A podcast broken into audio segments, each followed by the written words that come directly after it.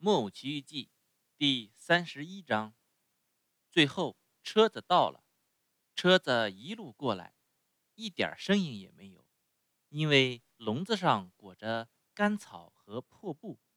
拉车的是十二对小驴子，它们都同样大小，只是毛色两样，有些驴子是灰的，有些驴子是白的，有些驴子是斑白的。像撒上了胡椒和盐，有些驴子是一道一道很宽的黄条子和蓝条子。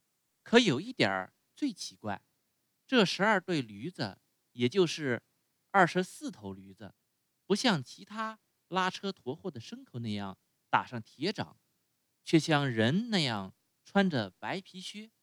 那赶车的呢？请诸位想象，那么个小个子。横里宽，直里短，软扑扑，油腻腻，像一球黄油。苹果脸，嘴巴很小，老是笑嘻嘻的，声音又尖又嗲，似猫向主人讨吃时的叫声。所有的孩子一看见他，就不由得喜欢他，抢着要上他的车，给带到这个真正的快乐国家去。这国家在地图上有一个国的名字。叫玩国。说实在的，车上八岁到十二岁的孩子都已经挤满了，一个叠一个，活像一堆烟蹄鱼。他们给挤得够呛，连气都几乎透不过来。可是没人叫一声“哎呀”，没人说一句埋怨话。他们感到安慰，因为他们知道，过几个钟头，他们就要到一个国家。那儿没有书本，没有学校，没有老师，他们高兴的什么都能忍耐，他们不觉得苦，不觉得累，不觉得饿，不觉得渴，甚至不觉得瞌睡。车子一停，赶车的就像小灯芯转过脸来，做出几千个怪相，打上几千个手势，笑着问他说：“告诉我，我的好孩子。”你也要到那幸福的国家去吗？呃，不用说，当然要去。可我要告诉你，我的小宝贝儿，车上已经没有地方了，瞧，全挤满了。呃，没关系，小灯芯回答说：“呃，车上没地方，我将就点儿，就坐在车辕上。”他说着，一跳就跳上去，骑在车辕上。那你呢？我的小宝贝，赶车的十分客气的向匹诺乔转过来问：“你打算怎样？跟我们去还是留下？”“哦，我留下。”匹诺乔回答。“我要回家，我要和所有好孩子那样学习，在学校里做个好学生。”“祝你成功。”匹诺乔，小灯芯说了：“听我的话。”跟我们去吧，咱们会过得很快活的。呃，不去，不去，不去。呃，跟我们去吧，咱们会过得很快活的。车上又有四个人叫道：“呃，跟我们去吧，跟我们去吧，咱们会过得很快活的。”车上成百人同声嚷嚷起来：“哦，我跟你们去，我的好仙女会怎么说呢？”木偶话是这么说，可心动了，开始动摇了。啊，别去想那种伤脑筋事儿啊！你就想一想，呃，咱们要到一个国家去，呃，到了那儿，咱们就可以无拘无束，呃，从早玩到晚。匹诺乔没有回答，只是叹了一口气，叹了两口气，叹了三口气，最后说：“呃，给我弄点地方，我也要去。”都挤满了。赶车的回答说：“呃，不过为了表示欢迎你。”我可以让你坐到赶车座上来，那您呢？我在地上走，呃，不行，呃，说真格的，我不答应，呃，我宁愿骑到呃随便哪一头驴子的屁股上面。匹诺乔叫道：“说干就干。”他走进第一对驴子里右面的一头，要骑到它身上去。可是这小牲口粗暴地转过身来，在他的肚子上。狠狠的就是一脚，踢了他一个两脚朝天，诸位可以想象，所有孩子看到这个场面，全都毫不客气地乱笑一通。可赶车的不笑，他十分疼爱似的走到发脾气的驴子身边，装出要亲亲他的样子，却一口咬掉了他半只右耳朵。这时候，匹诺乔赶紧从地上爬起来，一跳就跳上这头可怜的牲口的屁股。他跳得那么利索，孩子们一下停下笑，欢呼了起来。好啊，匹诺乔还不住地拍手。可驴子一下子又蹦起两只腿，用尽力气一踢，把可怜的木偶甩到路当中一堆石子上面。孩子们。又大笑起来，可赶车的不笑，还是装出十分疼爱那不听话的驴子的样子，要去亲亲它，一口又咬掉它半只左耳朵，然后他对木偶说：“呃，再骑上去，呃，不用怕，这驴子有点任性，我跟他咬了两下耳朵，我想他变得温顺，懂得道理了。”匹诺乔骑上驴子，车子出发了。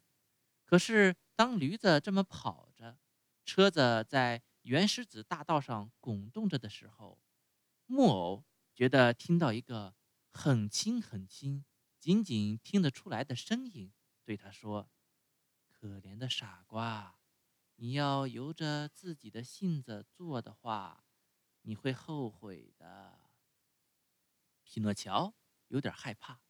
东张西望，想弄明白这声音到底是打哪儿来的。可他什么人也没见，驴子在跑，车子在滚动，车上的孩子在打盹儿，小灯芯在呼呼大睡，赶车的坐在赶车座上打牙缝里，轻轻唱着歌。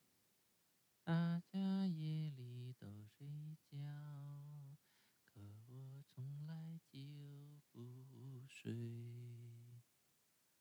车子走了半公里光景，匹诺乔又听见那很轻的声音对他说：“小傻瓜，你要记住，孩子不肯学习，一看见书、看见学校、看见老师就背过身子，只想玩，结果都只会倒大霉。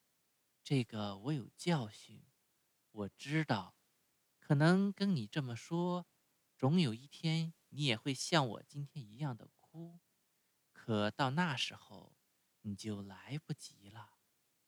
木偶听到这番很轻很轻、轻的像耳语似的话，有生以来还没那么害怕过，连忙打驴子屁股上跳下来，跑过去抓住驴子的嘴。请诸位想象一下吧，木偶这时候。